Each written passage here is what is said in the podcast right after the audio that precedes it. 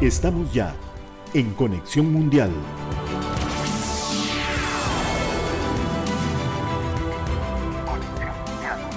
Hola, ¿qué tal? Buenas tardes. Gracias por acompañarnos en Conexión Mundial. Hoy sábado de... ¿Qué fecha es ya que estamos? 28, no 29. 29 de octubre. Va pasando el tiempo súper rápido. Estamos a la víspera de un proceso electoral que concluye este domingo en Brasil. Así que este será uno de nuestros temas esta tarde, este sábado, en nuestro nuevo horario de Conexión Mundial. Yo soy Elki Méndez, les doy la bienvenida a este programa y, por supuesto, como siempre, acompañada de mi compañero Luis. ¿Cómo estás, Luis? ¿Qué tal, Elki? Saludo para usted y para todos los que nos acompañan en este nuevo horario. Em, un mes, prácticamente llevamos un mes desde la primera ronda hasta esta segunda ronda que tendremos este domingo. Un espacio corto, pero eh, intenso y eso es lo que vamos a averiguar con nuestro invitado de hoy. Así es, nosotros eh, vamos a hablar sobre este y otros temas eh, importantes que han ocurrido esta semana en, en el mundo. Otro de ellos, la designación del nuevo primer ministro de británico, uno de los aspectos más trascendentales en eh, en el mundo y que ha sido definitivamente inédito, pero ya vamos a hablar de eso también más adelante. Vamos a aprovechar rápidamente para hacer una pausa y venimos con nuestro primer invitado del día. Estamos de vuelta. Conexión Mundial. Bien, regresamos a Conexión Mundial y precisamente hablamos sobre eh, Brasil.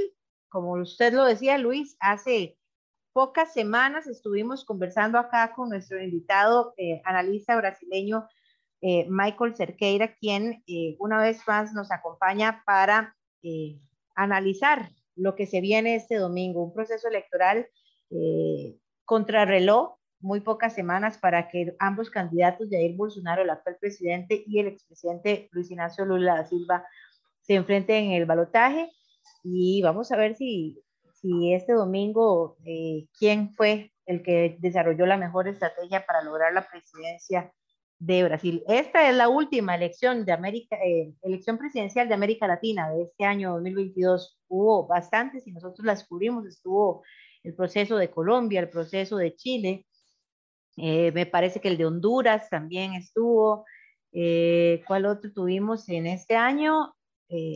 no recuerdo muy bien. Bueno, no ha habido un proceso electoral pero sí hubo diferentes situaciones políticas en, eh, en Haití que no han logrado establecer cuándo serán las elecciones, entre otro montón de, temas que hemos ido tocando, pero esta sí será la última elección presidencial que eh, tenemos este año, Luis, en cobertura.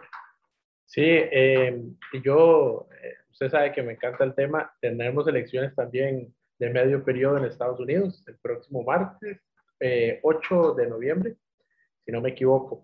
Eh, pero centrándonos en, en, Brasil, no lo sé si es porque desde nuestro eh, epicentro aquí en el centro de, de, Centroamérica, vemos a Brasil como un actor lejano, ¿verdad? Por, por términos de distancia, pero lo cierto es que eh, en términos de macro de América, pues es un, es un ocupa un papel muy, muy importante económicamente hablando y bueno, lo que, lo que vamos a tratar de, descubrir hoy es qué podría pasar el próximo domingo y qué se ha vivido durante este mes. Y me gustaría a mí iniciar con esa consulta a nuestro invitado, que de paso le damos la bienvenida a Michael Cerqueira. La primera consulta que te haría, ¿cómo, cómo, si nos puedes decir tal vez, cómo se ha vivido este tiempo, estos días que no son eh, mes completo, pero eh, muy, muy intensos, me imagino que, que han sido eh, en la carrera presidencial.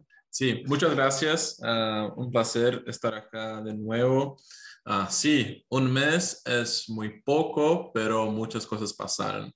Um, creo que Lula, uh, con, puedo decir que tuvo como um, éxito en seguir en, en, la primera, en la primera posición. Creo que es el favorito para a la victoria en el domingo, uh, porque hizo una, logró traer como políticos de la derecha, como el expresidente Fernando Enrique Cardoso y también todas las personas que son como más a la derecha, más liberales.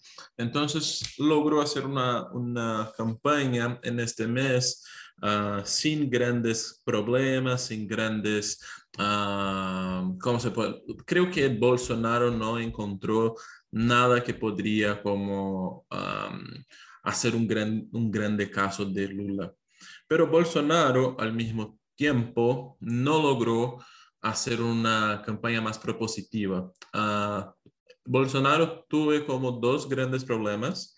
Uno fue un, un que es como una persona que estás, estás muy cerca de Bolsonaro y tuve como unos problemas con la justicia y cuando la policía llegó a su casa, ellos como usó ah, una arma uh, y uh, casi, casi mató como dos policiales. Y Bolsonaro es una persona que es un, un grande apoyador de, la, de, las policías. Entonces eso fue muy, muy, muy, muy malo para su, para su campaña. Lo mismo pasó con su ministro de la Economía. Uh, en Brasil nosotros tenemos un presupuesto mínimo que nosotros um, actualizamos con la inflación todos los años y había como una, una propuesta, una propuesta para que se cambiase eso. Entonces, el presupuesto no sería actualizado con la inflación. Para las personas más pobres, eso sería muy malo. Y este, este proyecto uh, uh, está ahora en la, en la prensa y la campaña de uh, Lula también fue como exitosa en traer eso para la, para la campaña. Entonces, creo que ahora en este momento la campaña es mucho más positiva uh, para, para Lula. Uh, ayer, en esta semana también, uh, Bolsonaro como encontró unos problemas, porque en Brasil nosotros también tenemos una, una propaganda que es obligatoria en la televisión, en las radios y encontró como una, una discrepancia en unas radios del nordeste del país pero súper malo y las personas están como checando los, los, los, documentos y hay como una serie de problemas. Algunas personas están diciendo que va a ser muy parecido con lo que pasó con Trump en Estados Unidos, uh, pero creo que Trump fue más profesional en eso y Bolsonaro hizo como una, una, un análisis de las radios que es muy mala, con muchos problemas. En la justicia brasileña ya, uh, ya negó uh, el proceso porque no, no estaba bueno. Entonces creo que um, están cerca uh, los... La, um, Uh, las pesquisas están diciendo que son cerca, estas como 53 para Lula, 47 para Bolsonaro, 52, 48 para algunas para, para Lula, pero en todas Lula es el ganador. Uh, no sabemos exactamente lo que va a pasar porque mañana tenemos un debate en la, en la televisión más, más popular de Brasil pero creo que no se va a cambiar tanto. Entonces, creo que Bolsonaro uh, no logró hacer como un, un, buen, un buen uso de, de su tiempo en, el, en, las, en, la segunda vuelta. Michael, ahora que haces la referencia con, con Donald Trump, eh, en esta primera ronda escuchamos a Bolsonaro eh, cuestionando un poco lo que podrían ser los resultados. Dado el, el, el, el, hecho de que Bolsonaro consiguió, obtuvo más de lo que, lo que estaba pronosticado, ¿sigue esta narrativa o este discurso teniendo validez? Creo que ahora la narrativa está más flaca porque en, en la primera semana um, Bolsonaro logró tener el soporte de tres, de tres um, provincias de Brasil muy importantes, que son um, São Paulo, Río y Minas Gerais. Son las tres mayores provincias de Brasil, estados. Entonces creo que en las primeras semanas Bolsonaro creía que iba a lograr uh, crecer en las, en las encuestas. Ah, pero, ah, como ah, he explicado en la última cuestión, con los problemas que tuve en este mes, creo que él comprendió que no iba a crecer en las encuestas. Entonces, ahora en esta semana estás como trabajando para, para cuestionar los resultados con, esa, con ese, ese argumento de las radios, pero creo que ahora no, no tiene el soporte necesario para cuestionar los resultados. Entonces, creo que va a ser difícil. Vas a intentar porque como en todos en esos cuatro años siempre estaba como diciendo cosas ah, sobre los resultados de las, de, las elecciones, sobre la, la, justicia, pero creo que no tienes como soporte necesario. Ah, pero vamos a ver, pero vamos a ver, vamos a ver. No, no es cierto, pero paz. Por cierto, vas a decir algo, vas a intentar algo, pero creo que no tienes el soporte político ah, necesario para hacer eso. Michael, yo voy a romper un poco la formalidad eh, de esta entrevista. Quiero preguntarle porque nosotros te decimos Michael, pero no sé si en portugués eh, así es, o, O, cambia un poco el nombre. No, no, no, así es, Michael. Bien. Michael, ahora que usted está hablando un poco de, de, las oportunidades que se visualizan, ¿verdad? Para cada uno de ellos de llegar a la presidencia, eh, y como usted lo dice, ¿verdad? Estamos especulando y, habrá que ver, porque definitivamente con la experiencia pasada en la primera ronda, la sorpresa y lo que se, prevé, eh, lo que se preveía era muy aislado de lo que sucedió en realidad. Eh, ahora parece existir un panorama, pero no se, no se sabe a ciencia cierta. Sí han habido, como usted lo menciona, algunos momentos tensos, difíciles, violentos inclusive. Eh, sin embargo, hay una polarización muy grande, lo hablamos en la entrevista pasada, hay quienes definitivamente no apoyan a Bolsonaro y creo que esa es la cifra más clara. No se sabe quiénes o cuántas personas son las que votarán a favor de cada uno de los candidatos, pero sí se ha hablado mucho de la cantidad de porcentajes que definitivamente no votaría por cada uno de ellos y la diferencia al margen sí es bastante grande. Habrá que ver cómo ha sido la dinámica y esto te lo hago como eh, una pregunta de cada uno de ellos para inclinar la balanza a su favor, principalmente en la parte de centro derecha, centro izquierda y en esas posturas, porque definitivamente son completamente opuestas y muy marcadas y se habla mucho de que Bolsonaro ha, buscado cómo venir privatizando eh, y aislando un poco las funciones del Estado, opuesto Lula, que quiere más bien reforzar la participación del Estado, ¿verdad? Como son sus líneas ideológicas y, y principalmente eh, el tema económico, porque Brasil luego de la pandemia ha sido uno de los países más golpeados en tema de salud, pero también económicamente hablando, y de alguna forma a Bolsonaro no le ha ido tan mal en esa recuperación. Hay dos cosas acá. Una es las encuestas. Nosotros tenemos como muchas encuestas de diferentes organizaciones y en todas lo que podemos ver es que las personas que no van a votar en Bolsonaro en ninguna posibilidad es mayor, es más grande, es más grande que Lula. Y en este mes lo que vimos en las encuestas es que el número de personas que no votarían en Bolsonaro nunca está creciendo, en de Lula estás bajando. Entonces creo que eso es importante porque sí hay un riesgo de que todo puede cambiar, la política es así, pero las encuestas están como muy claras en ah, mostrar como una tendencia muy favorable a Lula. En el otro punto, ah, como yo dije, ah, Bolsonaro en la primera semana de la, de la segunda vuelta ah, logró como el, el, apoyo de algunos gobernadores de provincias, de estados acá de Brasil, como Minas Gerais Río São Paulo. Pero al mismo tiempo, Lula logró el apoyo de Simone, Simone Tebet, que fue como la tercera ah, candidata con más ah, votos, y también del partido de Ciro Gómez, que fue el cuarto. Entonces, creo que Lula caminó hacia el centro mucho más que Bolsonaro. Bolsonaro uh, siguió como con las, con las mismas personas, con el mismo discurso, no, no se cambió tanto.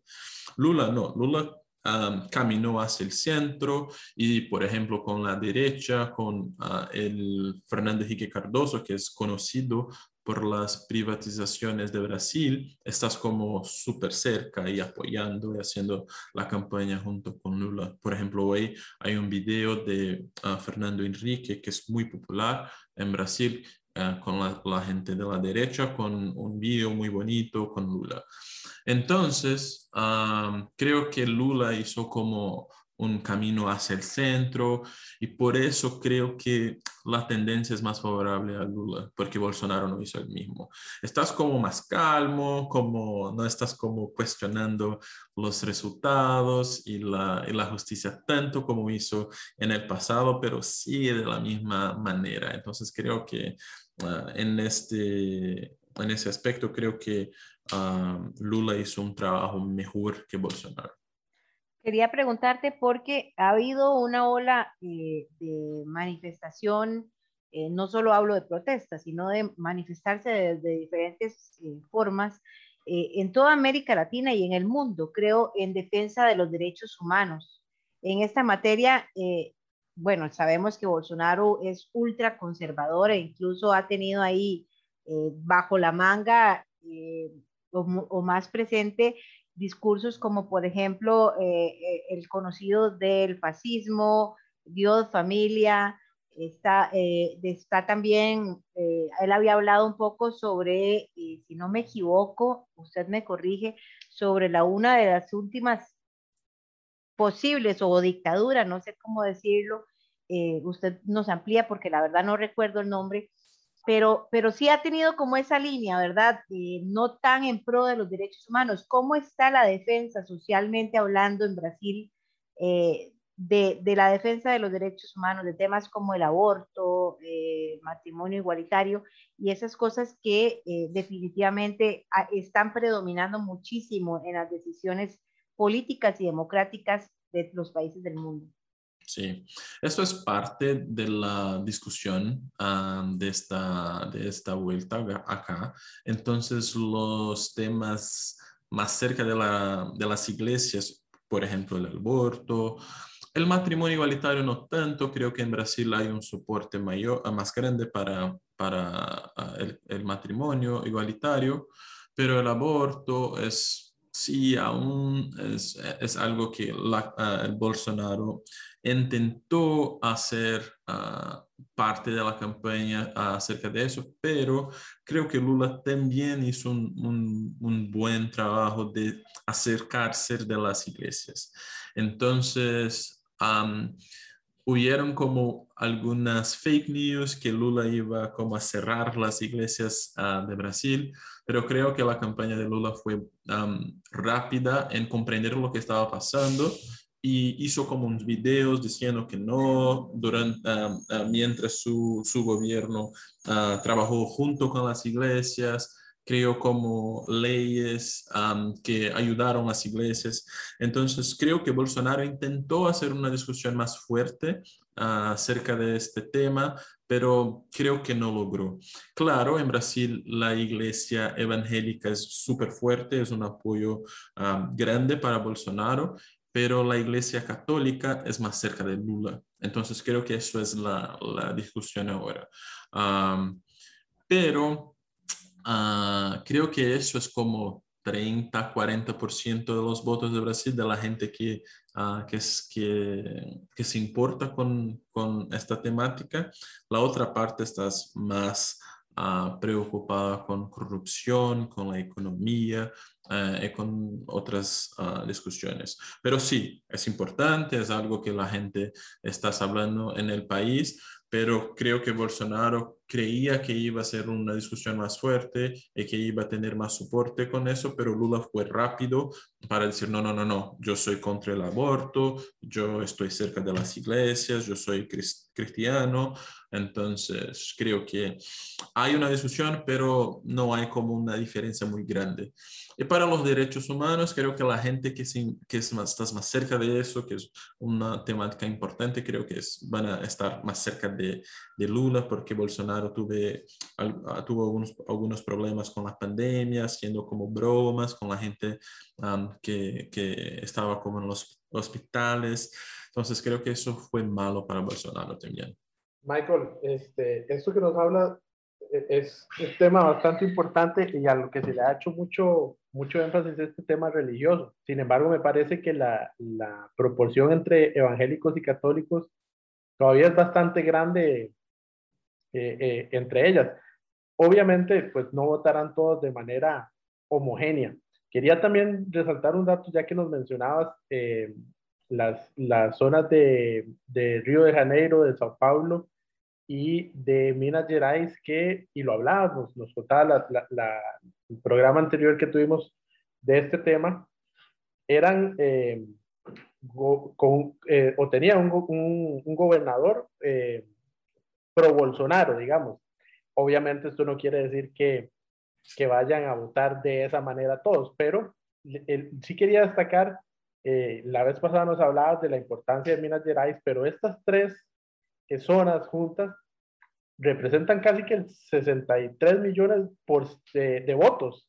Eh, entonces, eh, así, a, a, modo grosero, eh, son 158 millones, me parece.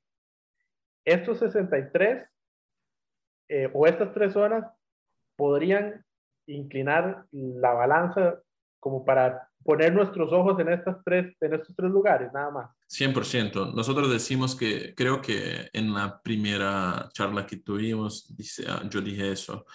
Quien gana Minas Gerais probablemente vas a ganar en Brasil. Es muy parecido. Creo que solo una vez en la historia de Brasil una persona no ganó en Minas Gerais y ganó el país. En este momento, Lula estás ganando en Minas Gerais por las encuestas. Entonces, eso es bueno ah, para, para Lula. São Paulo, en Río, Lula estás ahora ah, atrás de Bolsonaro, entonces Bolsonaro está ganando, pero Lula estás, ah, estás mejorando. Entonces, también es una mala noticia para Bolsonaro. Y en el nordeste del país, también Lula está súper fuerte. Uh, y el problema es que ahora, en esta semana, en São Paulo, uh, el candidato, porque São Paulo fue como una segunda ronda, eh, y el candidato de Bolsonaro también no está tan fuerte, porque parece, están investigando ahora, que usó como un video, uh, un video de fake news Ah, de un, no sé la, la, palabra en español, pero un, shooting, como tiro, tiroteo en portugués, uh, de, de, una, una, comunidad acá en, en Sao Paulo para como para decir que no, no, no, puedo, no puedo ir a las comunidades porque uh, los, los criminales no, no, no, no, no soy bienvenido donde hay crimen. Y parece que no es verdad, parece que es un teatro lo que hicieron. Y creo que si es verdad, no sabemos si es verdad o no, pero si es verdad, creo que va a ser muy, muy malo para el candidato de Bolsonaro. Entonces, creo que ahora en este momento, y sí se puede cambiar, hay como mañana el, el debate en la TV Globo, Ah, en este momento, ah, la tendencia no es buena para Bolsonaro. Tienes que pasar algo uh, para que se cambie esa tendencia. Entonces, es, lo, es como estás. el Río, Río es, es Bolsonaro, porque es una, una, un estado también muy evangélico. Y Minas es más católico, entonces eso es una diferencia. pero en este momento creo que Bolsonaro tienes que trabajar mucho para que se pueda cambiar la tendencia de la, de la, de la elección. Michael, muchísimas gracias. Esperaremos, estaremos expectantes y eh, téngalo por seguro que vamos a estar molestándolo luego del resultado, principalmente cuando ya vaya a ser la posesión, porque es un momento también muy importante en cada uno de los países. Es una transición que hay que destacar y en este caso, si llegara a, ganar Lula, todavía tendría más trascendencia, claramente, porque si no, lo otro sería continuidad, pero no solamente por la posesión, sino por el cambio radical de ideología y de estilo de gobernar que adquiriría. Muchas gracias, Michael, de nuevo por acompañarnos. Muchas gracias, siempre un placer. Bien, nosotros aprovechamos para hacer una nueva pausa comercial y ya volvemos con más. Estamos de vuelta.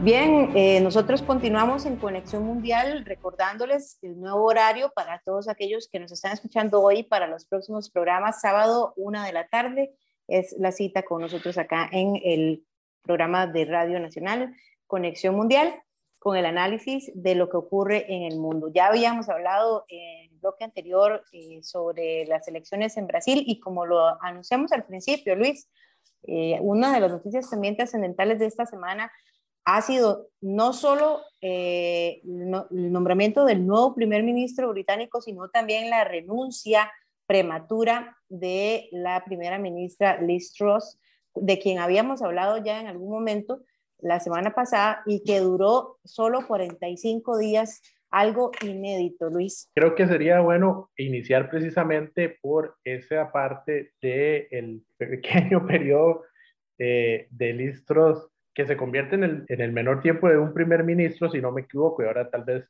nuestro invitado nos puede confirmar, históricamente quedará como el, la última primer ministra a la que la reina Isabel le encargó formar gobierno, y bueno, que tuvo tal vez un, un, fallo en una propuesta económica que es lo que da al, al traste al final con, con su salida. Entonces, eh, creo que será buen momento para darle la bienvenida nuevamente a Bernie Arauz, que está con nosotros desde Inglaterra. Don Bernie, bienvenido nuevamente y muchas gracias por acompañarnos. Oh, bueno, buenas tardes y aquí estoy para servir, entonces a sus órdenes, usted hace las preguntas y trataré de respondérselas de la mejor manera posible. Muchas gracias. Eh, empecemos por, por, por, esta parte de, de, de, Listros. ¿Qué termina eh, sucediendo para, para que se dé su salida. Entendemos que una propuesta económica que no cayó muy bien por pues, eh, las dificultades que están pasando en todo el mundo, que es algo que hay que entender, son todos los países, o al menos la mayoría de ellos, que están sufriendo económicamente. En el caso de Reino Unido, pues no es la excepción. Eh, ¿Qué es lo que sucedió o qué pretendía la primera, ex primera ministra con respecto a, esta parte económica que terminó no, no causando una buena sensación.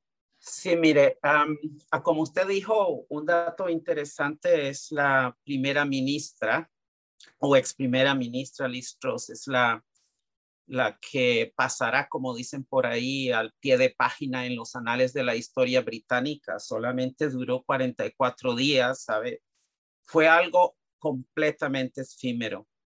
Um, durante, después de que Boris Johnson renunció, por supuesto, se desató todo el proceso de competencia por el poder y, fue cuando ella fue em, elegida como primera ministra al final de, de, todo el proceso. Y durante sus debates con, contra Sunak, si se quiere, y los otros candidatos a, a ser primer ministros, ella claramente dijo que ella tenía un plan de reducción, diría yo, muy liberal de impuestos. es un plan completamente radical.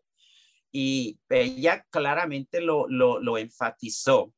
Eh, claro, una vez que ella fue electa como primera ministra, inmediatamente llevó a cabo el plan y lo primero que hizo fue cortar impuestos completamente.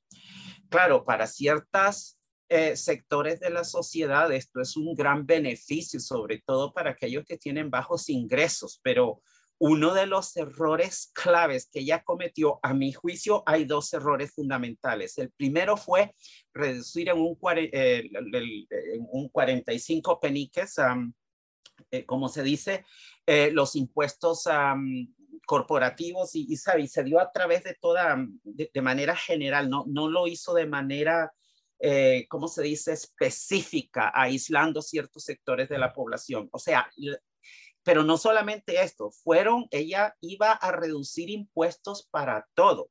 Pero el problema que ella tuvo es que ella no pudo explicar de dónde, proven, de dónde podría venir el dinero para poder cubrir el, el, el, gasto público. O sea, si vamos a reducir impuestos, tenemos que tener una explicación, tenemos que saber de dónde vendrá el dinero. Y ella no pudo, nunca especificó si era que iba a, si la reducción de impuestos, eh, sabe que iba a ser después, si había un plan para em, aumentar impuestos posteriormente en dos, tres años, nada, no se explicó nada, por supuesto. Y había ambigüedad y como no pudo explicar esto, las políticas fiscales de ajuste fiscal, reducción de impuestos, esto desestabilizó completamente los mercados, porque esto quiere decir que el gobierno tenía que pedir eh, prestado más dinero a, pagando impuestos mucho más elevados. Y claro, y esto aumentó, por ejemplo, las hipotecas de compras de propiedades, se desató, en otras palabras, una crisis terrible. Yo particularmente, yo a nivel personal estaba nervioso porque dije yo, bueno, ¿qué va a suceder ahora? El poder de la libre esterlina se estaba viniendo completamente abajo. Llegó un momento en que la libre esterlina fue uno de los más bajos contra el dólar. Creo que fue a uno, uno 10 que llegó, uno 9, algo, por ahí andaba. Y claro, el poder adquisitivo fue, eh, de la libra se vino abajo esto aunado al proceso de inflación que teníamos de, bueno, anteriormente teníamos un 1% y eh, de un momento a otro saltó al 10.1% y el poder adquisitivo se vino abajo, esto creó una serie de problemas.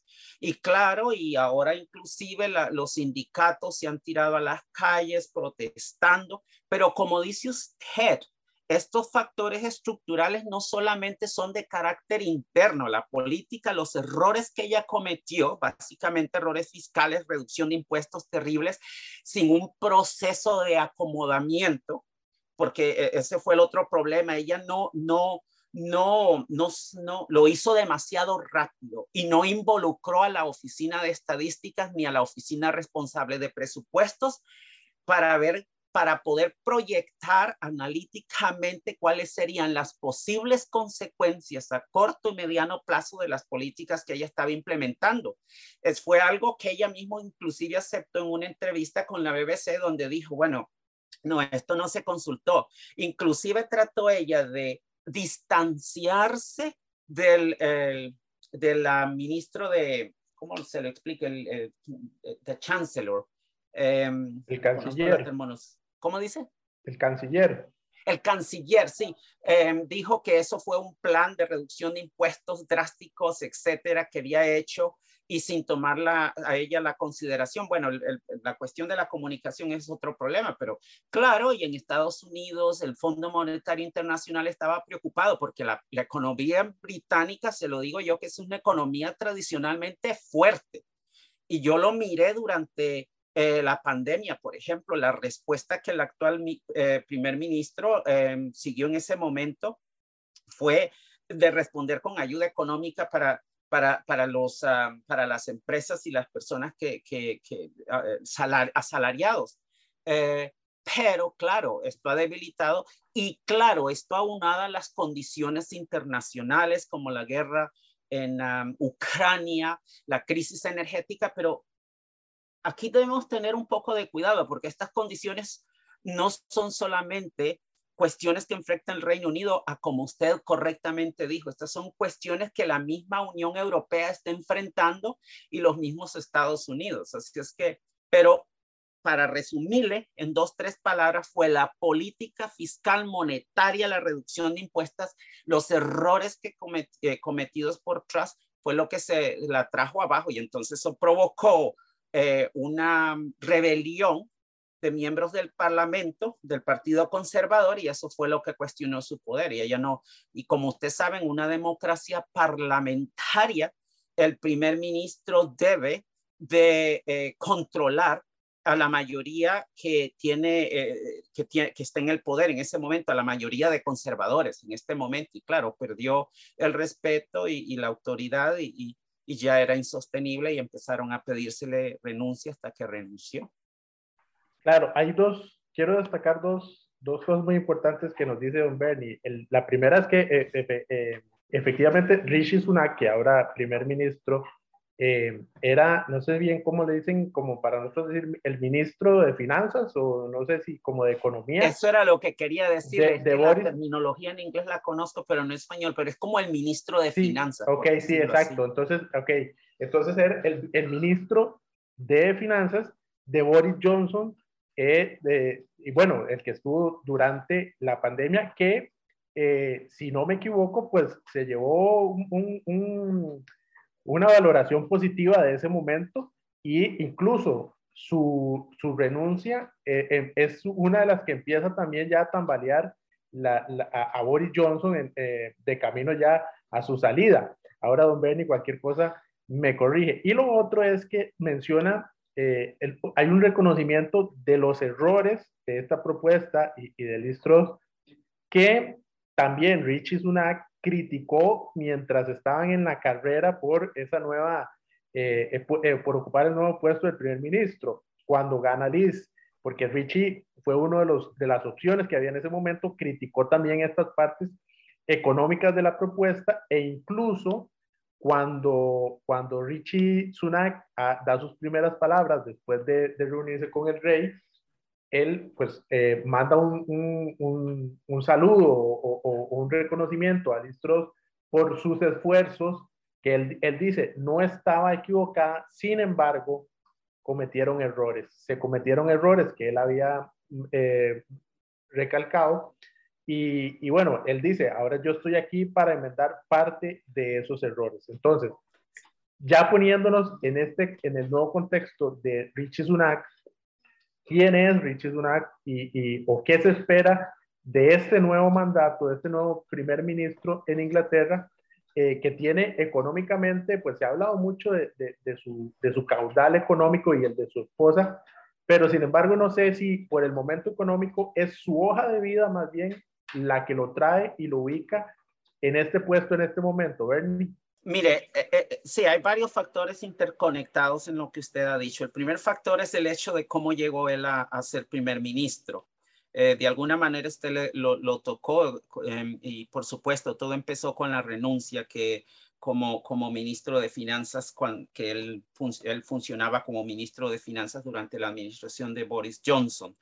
Y le digo, le debo de decir que esto ha creado problemas porque mucha gente piensa de que no es un hombre eh, leal, eh, que no es un hombre leal y entonces es una de las cosas creo que va a tener que seguir enfrentando.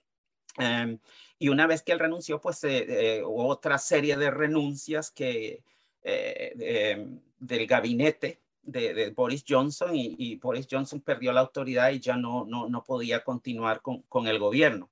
Él, él entró él fue electo como eh, miembro del Parlamento en el 2015. y no, no muy lejos de mi casa, en Richmond, está por aquí. Él fue elegido eh, como miembro del Parlamento y, em, por supuesto, una vez que fue elegido, en, en, siete años él ha escalado y escalado. Es uno de los ascensos más rápidos que ha tenido un miembro del Parlamento para llegar a ser, primer ministro en, la historia reciente, eh, en siete años. Y por supuesto, es un hombre de un, de un, gran privilegio económico. Tiene una fortuna combinada con su esposa de, de 700 30 millones de libras esterlinas. Y entonces hay cuestionamientos al respecto porque dicen cómo es que este hombre en la posición ahora que él se encuentra piensa, sabe, aumentar impuestos, que no, no, no, no, no está en conexión con las masas.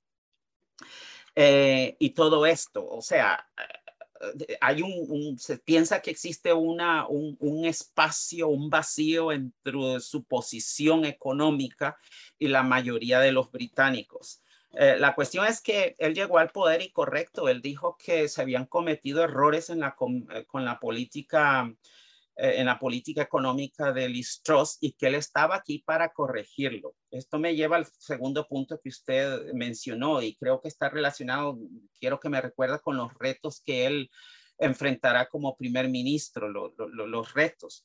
Em, y por eso ni siquiera va a existir a la próxima cumbre de, cambio climático en, el Cairo por lo mismo, porque él dice que su prioridad es arreglar la economía. Em, él es arreglar la economía. Y aquí, por supuesto, como primer ministro, em, enfrenta muchos retos y retos serios. Eh, uno de los primeros retos, no, no sé si, si, si está enmarcado dentro de su pregunta, si usted, si, si puede, me la puede reformular si veo que, que no le estoy respondiendo. Claro, claro, claro, e, exactamente, porque el, el momento es complejo, e, ese es precisamente. Sí, y porque también tiene, tiene otros, pero creo que el, el, por el que está el, el, el, punto también de, de, de Escocia, pero creo que lo económico es lo principal ahorita hay, hay, yo diría, yo diría, lo, eh, es que lo, usted, ha, usted ha mencionado una serie de puntos interconectados y todos son de suma trascendencia. El punto de Escocia es un punto que es, es eh, fundamental. Sin embargo, si usted le pregunta a la mayoría de la población, hay, un, hay una, como una serie de estratificación de, de, los problemas y cuál es el primero que hay que resolver. Y él claramente lo dijo, el primero es la crisis económica porque la verdad es que ahora lo que tenemos es una, inflación, como le decía, que supera el 10% y es una de las más altas del, del, grupo 7. Pero al mismo tiempo, esto se y la crisis energética, el gas, la electricidad está por las nubes. Esta semana, la semana pasada, empezaron a enviarle a cada a la mayoría de los británicos 500 libras esterlinas de ayuda para poder sostener la crisis de, precios energética, porque el gas está, y esto por supuesto es creado por la cuestión de, está conectada con la guerra en Ucrania. Pero, em, y esto aunado, o sea, el poder adquisitivo de la libra esterlina ha sido terrible, pero una de las preguntas, una de las cosas que él va a hacer, y, todavía hoy lo, lo repitió, es esto de los impuestos. Dice que se acercan tiempos difíciles y esto está conectado con el incremento de impuestos. Se le puso también una barrera, un tope al, precio de, que se le, del gas, pero el eh, Listras dijo que era por dos años, pero él vino y dice no podemos sostener esta situación, sino que lo vamos a hacer hasta abril para tratar de ayudar la situación. Pero curiosamente el, poder adquisitivo se ha reducido, el proceso inflacionario está por arriba del 10%, todo está carísimo en los mercados, pero curiosamente el nivel de desempleo es mucho más bajo que el de España. Yo me atrevería a decir que a pesar que eh, estamos pasando por una crisis económica, la, la, economía del Reino Unido es una economía, yo, yo, yo me siento positivo, fuerte, ciertamente más fuerte que la de los países periféricos en, eh, europeos. Ah, así es que esa es la primera, asegurar a la población y calmarlas de que no habrán penumbra, eh, penurias, penurias es la palabra, que no habrá eh, una dificultades económicas serias. Y por supuesto, esto tiene incidencia sobre el Servicio Nacional de Salud que es el equivalente en Costa Rica de la caja costarricense, porque este también tiene que, este problema tiene que arreglarse. Si no hay mucho dinero en circulación, pues esto afecta la, la, inversiones en el Sistema Nacional de Salud. Eh, habrá que reducir eh, el gasto público, los servicios públicos, o sea, es una, una serie de consecuencias. Toda la, toda la parte social toda la parte social, correcto, toda la parte social. Yo pienso que, que los británicos van a, a, sentir o ya se está sintiendo, como dicen, el dolor de, de, este, de este proceso inflacionario y esta crisis económica. El la segunda eh, punto a considerar aquí de, de, de trascendencia es el aspecto político, unificar al Partido Conservador porque ha llegado él en un momento en que yo pensé que inclusive el, Partido Conservador es disfuncional y que va a desaparecer o va a evolucionar en, en otra, otro tipo de partido. y es que al interior han habido dos facciones desde el 2016. Una facción pro-Brexit, o sea, que se demanda eh, que, se, que, demanda la independencia económica, eh, política, si se quiere, hablando en estos términos, es lo que la mayoría de la gente dice de la Unión Europea, por supuesto, y, y, y en términos de la política exterior. Eh, y aquellos que quieren aún mantener una integración a la Unión Europea o mantenerse de alguna manera alineado a la Unión Europea. Ahí tenemos dos facciones que han dividido al partido, pero también existe otro tipo de, dualidad aquí, una dualidad, un tipo de facción que todavía es un poco, si se quiere, johnsoniana. No sé cómo se dice que aún son fieles a Boris Johnson. Es una facción bastante fuerte. Eh, y por supuesto, aquellos que no, no, no eran partidarios de Johnson. Y esta es una división que yo no sé cómo la va a resolver, especialmente a la luz del hecho de que eh, Sunak llegó al poder donde las masas, por ejemplo, la mayoría de los electores del Partido Conservador no, no, no tuvieron que, no tienen nada que ver en esto. Y aquí se cuestiona un poco la legitimidad democrática de este hombre y el mandato.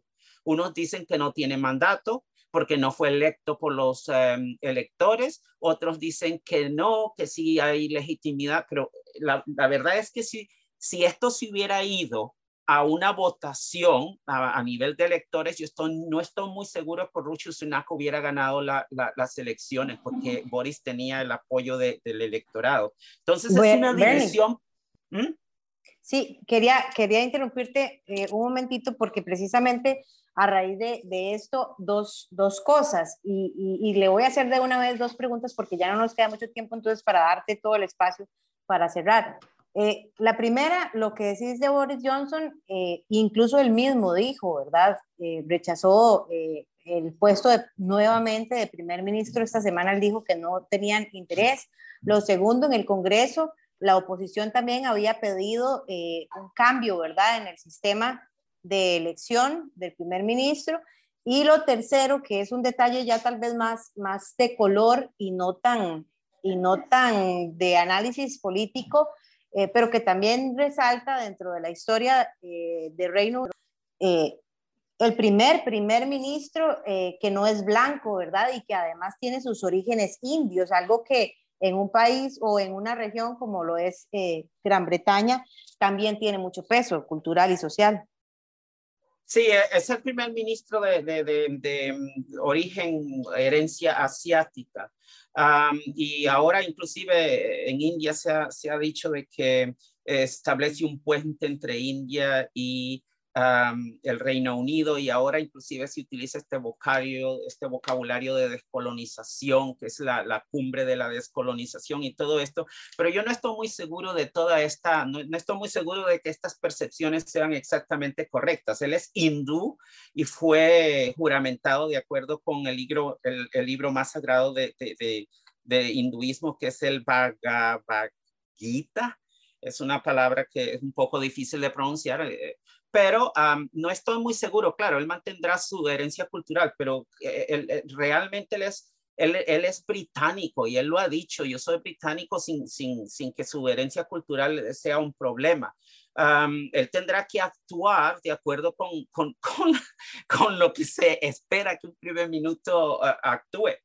Um, y no, no, dicho sea de paso, él no, no es el primero de ser de una minoría. Eh, ya Gran Bretaña tuvo anteriormente un primer ministro en el, en la, en el en 1800, en el, siglo XVIII, em, de origen judío, eh, Disraeli. Entonces, no, no es algo único, pero en términos eh, modernos, sí. Y en todo caso, al final de todo, lo que la gente quiere es que este hombre, Sunak, eh, arregle la situación económica para todos. Y esta no es una cuestión de carácter étnico, es una cuestión de carácter económico que nos concierne a todos. Así es que esa es, un, um, es una cuestión, pero claro, es un punto importante. Es un punto importante. Le han preguntado a la comunidad aquí de, de asiáticos y ellos hablan de lo mismo que yo le estoy hablando, usted la economía, el control de la inmigración, que es el otro reto que él tendrá, reducir la migración y creo que él va a ser estricto con esto, especialmente ahora que todos estos botes que vienen de, Francia. Y por supuesto, el otro reto que él tendrá que enfrentar es el protocolo de Irlanda del Norte. Eh, este es un punto neurálgico entre el Reino Unido y la Unión Europea eh, yo, entiendo la posición del Reino Unido hasta cierto punto, eh, porque eh, de alguna manera viola la integridad territorial del Reino Unido. O sea, es una cuestión seria, pero ya veremos qué es lo que pasa. El hombre ha estado solamente pocos días en el poder y a ver qué es lo que tiene. Donde sí no se conoce mucho de, de, de, de Rishi Sunak es sobre la política exterior. Sabemos que él va a tener la misma posición que tuvo Liz Truss, Boris Johnson con respecto a Ucrania. Sabemos que él seguirá, yo infiero de, de, de, de ciertas ciertos puntos que él ha dicho en la prensa, que él seguirá continuando en el AUKUS y proyección del poder británico en la región Indo-Pacífica. Eh, y por supuesto proyectar poder en, el, en Balcanes, porque como sabemos, los, eh, no los Balcanes, em, los Bálticos, los estados bálticos, que son parte de la sombrilla nuclear del Reino Unido. Y todas estas cosas están interconectadas, así es que, pero ya, ya veremos qué es lo que pasa. De momento está, es un poco temprano para valorar qué es lo que, cuál será el resultado de sus políticas. Bien, Bernie, muchísimas gracias como siempre. Me queda pendiente un tema que lo podemos dejar para después, que, que vos lo tocabas. Yo lo tenía en mi lista de, de, para hoy, que es el del Partido Conservador a futuro, pero todavía queda un poco de, de, tiempo para, para, otro nuevo proceso electoral y parte que también eh, de lo que mencionabas, me parece había por parte de algunas personas una intención de convocar a unas elecciones anticipadas precisamente por todo lo que estaba sucediendo, pero creo que quedará para después, don Bernie. Muchas gracias por acompañarnos. será, será, será, un tema interesante y esto también eh, sería bueno también un día hablar sobre esto del, del, sistema parlamentario, porque esto, esto explica en gran medida por qué es que hemos tenido cinco primeros ministros en cuestión de seis, uh, de seis uh, años. Exactamente. creo, ¿Mm? creo, creo, creo, que, que tiene toda la razón y eso sí podríamos, creo que coordinarlo muchísimo antes de las elecciones para las próximas ediciones, porque eh, para entender todo esto, lo primero que hay que comprender es cada uno de los sistemas y pues el de nosotros es, es diferente al, al, que se maneja ya en, en, Reino Unido con el parlamentario, con la Cámara de los Lords, con la Cámara de los Comunes, incluso con la figura del rey. Eh, me parece que te vamos a tomar la palabra, Benny, porque, porque sí tienes razón en este punto. Bueno, y a nosotros también, ¿verdad? Eso explica, mire, le digo que el sistema parlamentario, porque no quiero tomarle el tiempo, tiene que concluir, pero es algo, para mí es una, una democracia parlamentaria, es mucho más difícil de, la gobernanza es mucho más complicada y compleja que en una democracia presidencialista. El, y usted puede, eh, usted puede proyectar sus mismas conclusiones a partir del hecho de que hayamos tenido cinco primeros ministros en seis años y tres en cuestiones de de, julio hasta ahora. O sea, es una cuestión no vista. Totalmente, porque precisamente que también eh, venía yo con mi lista de pendientes en ese tema, son cosas que suceden en países o en naciones con desestabilidad o con problemas mayores. No, no es lo que esperaríamos ver de, de, de este tipo de países de, de Europa, o al menos.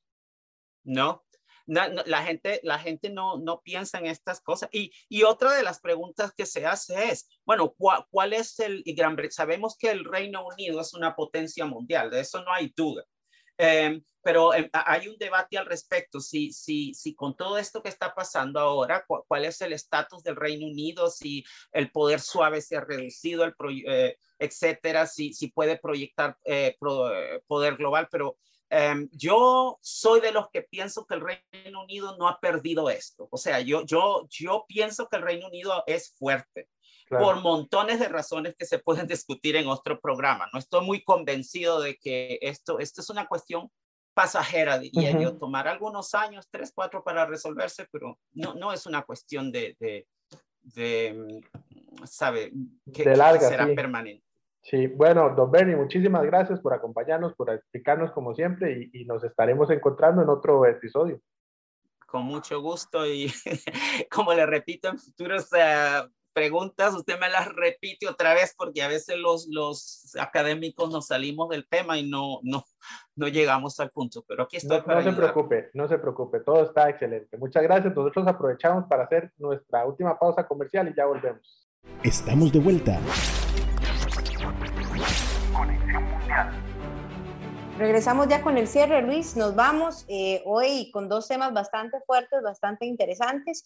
Y pues la otra, la próxima cita será el sábado a la una de la tarde acá en Radio Nacional. Así es, nos encontramos entonces el próximo sábado. Recuerden, mañana domingo, elecciones en Brasil. Vamos a estar pendientes de eso. Nos despedimos. Somos Conexión Mundial.